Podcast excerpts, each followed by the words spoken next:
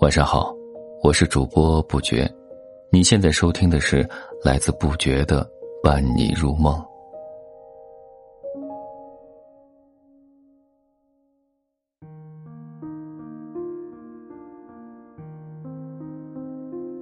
今天和你分享的是，又到麦收季节。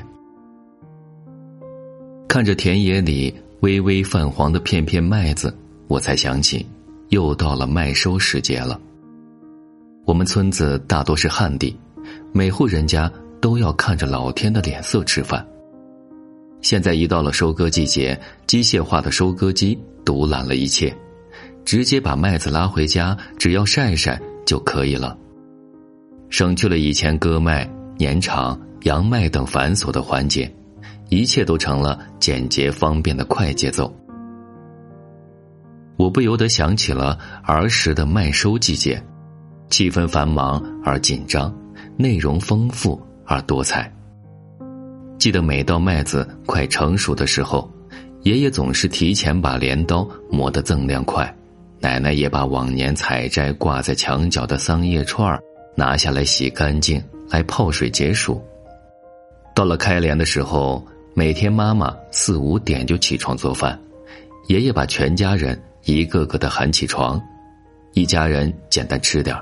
天还灰蒙蒙的，空气里有点微凉，我们便带了干粮往地里去。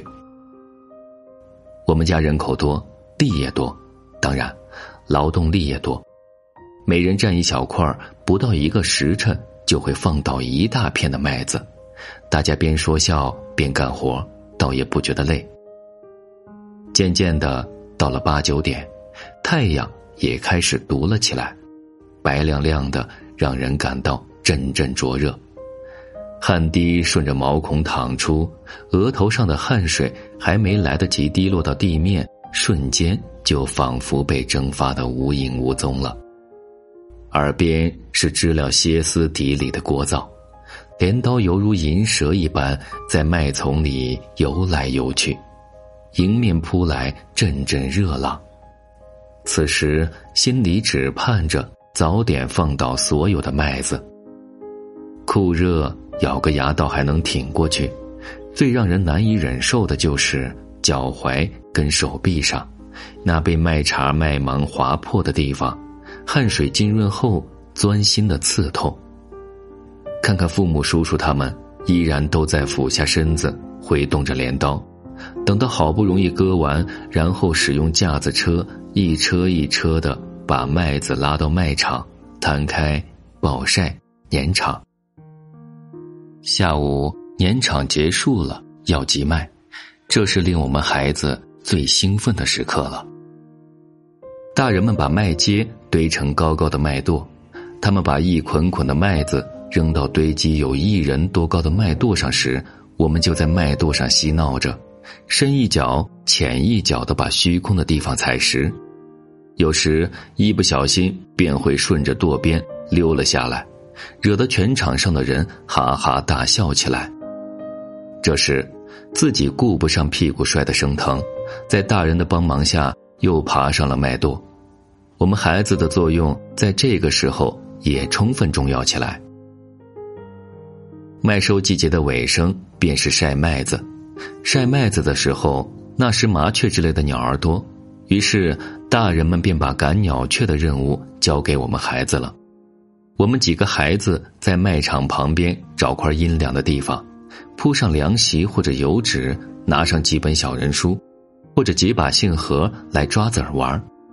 隔上一会儿，便把麦子搅动一下。有时大人们高兴了，奖励五分或者一角钱，我们心里便有了盼头，盼着村边来个卖冰棍的。推着自行车，后面带一个用棉布包着的木箱，吆喝着卖冰棍儿，又甜又凉的冰棍儿，五分钱一个。那声音对我们来说充满着多大的诱惑啊！